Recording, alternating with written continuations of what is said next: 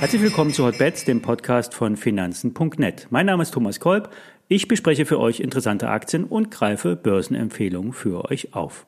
Alle nachfolgenden Informationen stellen keine Aufforderung zum Kauf oder Verkauf der betreffenden Werte dar. Bei den besprochenen Wertpapieren handelt es sich um sehr volatile Anlagemöglichkeiten mit hohem Risiko und dies ist keine Anlageempfehlung. Heute sprechen wir über die Aktie, deren Produkte fast jeder kennt. Der Keramikhersteller Villeroy Boch wandelt sich und nutzt die Krise als Chance. Zwar gingen die Umsätze durch den Lockdown um fast vier Prozent zurück, trotzdem werden schon heute fast ein Drittel der Erlöse online erwirtschaftet. Das Betriebsergebnis lag mit fast 50 Millionen Euro sogar leicht über dem Vorjahresniveau und soll im laufenden Jahr stärker als der Umsatz steigen. Vor allem der Bereich Dining und Lifestyle, der übrigens früher mal Tischkultur hieß, soll vor allen Dingen online wachsen. Der Trend zu Ich mach's mir schön zu Hause ist ungebrochen. Das zeigen übrigens auch die Bestseller im Magazinbereich. Hier greifen die Menschen zu schöner Wohnen und Landlust und lassen sich dort inspirieren. Lifestyle ist auch das Top-Thema von Villeroy und Boch. Dabei soll der stationäre Handel weiter abnehmen und E-Commerce stark wachsen. Um im Sanitärbereich breiter aufgestellt zu sein, sind Zukäufe geplant. Hier gab es bereits mehrere Gespräche mit einem Armaturenhersteller. Allerdings sind diese Expansionspläne einem aktivistischen Aktionär einem Dorn im Auge. Der Angreifer hat es eher auf die bereits erzielten 88 Millionen Euro Verkaufserlöse eines Werks in Luxemburg abgesehen und fordert eine Ausschüttung an die Aktionäre. Der Rebell hält circa 2% der Vorzüge und will auf der HV im März Druck machen. Der Vorstand stellt sich derzeit stur und will eine unveränderte Dividende in Höhe von 55 Cent für die, für die Vorzüge ausschütten. Das sind rund 3,5 Prozent Dividendenrendite. In der Gemengelage steigt die Aktie seit einigen Monaten kontinuierlich an und könnte zeitnah die 20 Euro Marke erreichen. Wer etwas mehr Risiko haben will, könnte sein Glück mit einem Hebelprodukt probieren. Dies soll natürlich keine Kaufempfehlung sein. Wir zeigen ja immer nur Chancen auf und besprechen aussichtsreiche Aktien. Am Ende muss jeder selbst die Entscheidung treffen und äh, selbst auch verantworten. So ist das nun mal an der Börse. Unter die Räder gekommen ist in den letzten Tagen die Aktie von Varta.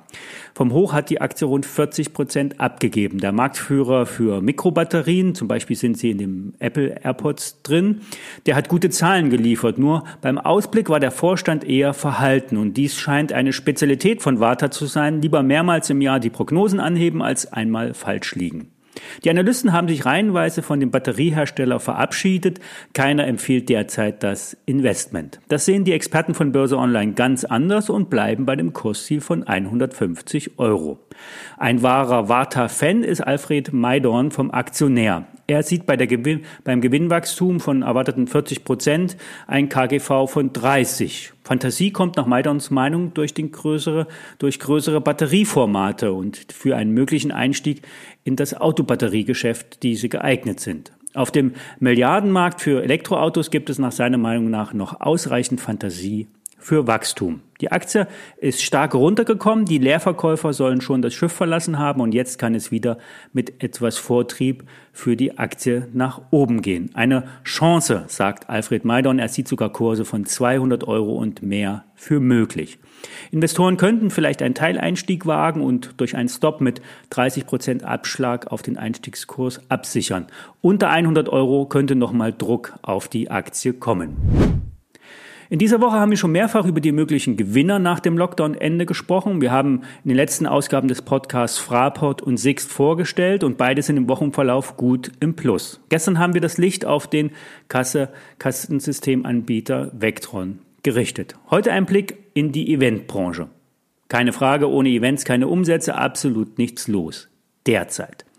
Der Konzertveranstalter und Ticketverkäufer CTS Eventim nutzt die brachiale Krise und übernimmt die Mehrheit an der Konzertagentur Dreamhouse und soll künftig die bekanntesten Festivals wie Rock am Ring oder Rock im Park mitorganisieren. In Israel schließt sich CTS mit dem Veranstalter Zappa zusammen und rückt dort nach eigenen Angaben in die Spitze des Ticketmarktes vor. In Israel sind schon weite Teile der Bevölkerung geimpft und im Gegensatz zu Deutschland sollen dort Geimpfte durchaus Sonderrechte haben. So kann mit einem digitalen Impfpass ein fast ganz normales Leben geführt werden. Dies ist wiederum Grundlage für Live-Veranstaltungen jeder Art. Es ist ein absolutes gesellschaftliches Grundbedürfnis, Konzerte und Sportveranstaltungen zu besuchen. Und wenn wir in Deutschland und Europa dem israelischen Weg folgen, könnte auch bei uns bald wieder etwas Normalität zurückkommen. In diesem Sinne bleiben wir optimistisch. Ich wünsche euch allen ein schönes Wochenende. Wir hören uns Montag wieder und alle Daten zu den besprochenen Werten findet ihr natürlich auf finanzen.net und alle ISINs zum Nachlesen wie immer in den Show Notes.